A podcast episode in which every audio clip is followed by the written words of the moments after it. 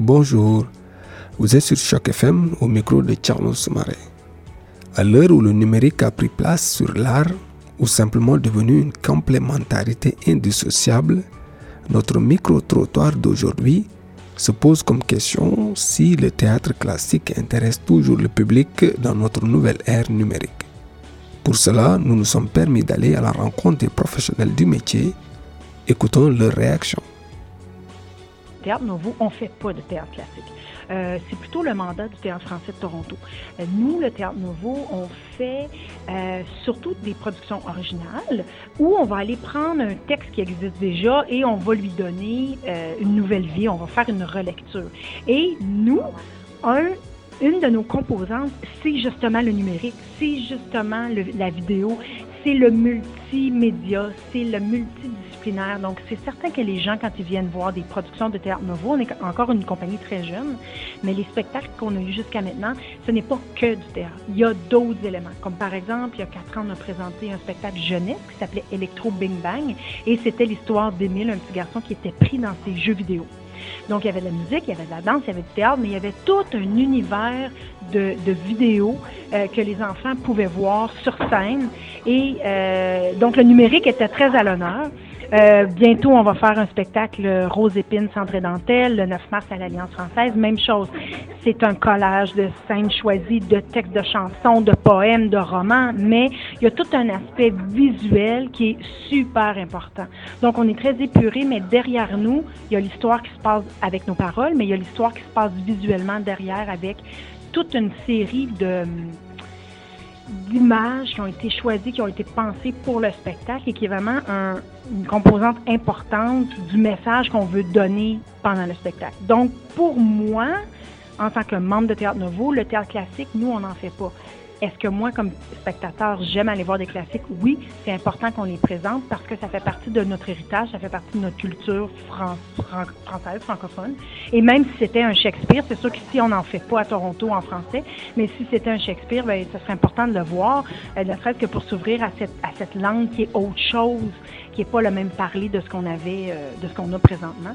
Donc, euh, ben oui, pour le classique, aller faire un tour au Théâtre français de Toronto, puis pour le reste, ben, venez à Terre Nouveau. Je dirais qu'en tant que comédienne, qui a joué quand même dans quelques classiques et puis qui a été formée aussi de façon classique au Conservatoire d'art dramatique de Montréal, je dirais que euh, je pense que le, théâtre classique peut toujours intéresser parce que les sujets sont aussi actuels que maintenant.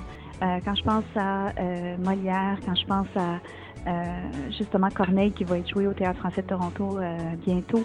Euh, ce sont encore des sujets extrêmement pertinents. On se dit, wow, on dirait que l'âme humaine ou la, oui, c'est ça. L'âme humaine ne change pas.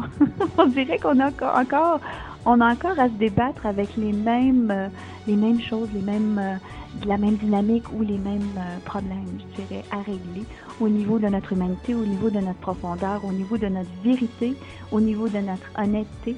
Et puis, euh, puis aussi, je, je, crois vraiment que cette, euh, euh, au niveau de notre vérité, au niveau de notre compréhension justement de l'âme humaine, je pense qu'on est vraiment dans un, un moment où justement à l'ère numérique, on a besoin de retrouver cette, cette importance-là, cette vérité-là, cette, cette humanité. À travers ces émotions humaines-là, qu'on ne soit pas justement toujours euh, à, regarder notre téléphone puis à, être dans une distance de communication. Je pense que le théâtre classique nous enseigne justement c'est quoi l'humanité et comment on devrait la, vivre. Et c'est important que les gens d'aujourd'hui, les jeunes d'aujourd'hui, puissent y accéder pour justement avoir la, chance de voir autre chose, de connaître autre chose. C'est important. Je crois que fondamentalement, euh, oui, le théâtre intéresse toujours notre public.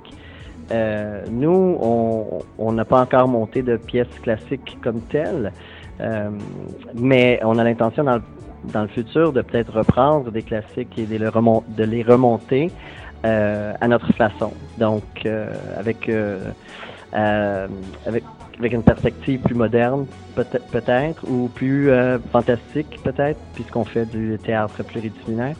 Mais les, les, grands classiques ont toujours, euh, en tant que thématique, des thèmes universels. Donc, si on s'intéresse pas au théâtre classique, on s'intéresse à rien vraiment, parce que il y a plusieurs classiques qui sont encore très, très, très pertinents aujourd'hui. Euh, et c'est pour ça que, par exemple, Shakespeare dans le parc euh, fonctionne très bien. Euh, et puis, même que les classiques, on les revoit au théâtre français.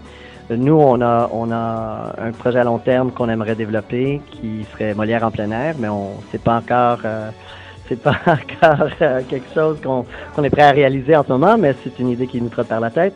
Mais oui, juste pour dire que le théâtre classique je pense que c'est quand même quelque chose qui intéresse le public. Je pense qu'on est à un, point.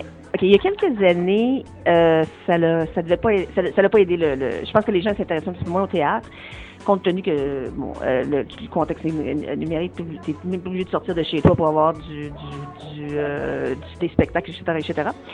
Mais je pense que les gens commencent à trouver que le côté humain, le côté euh, social, vraiment euh, contact direct, euh, commence à manquer un peu.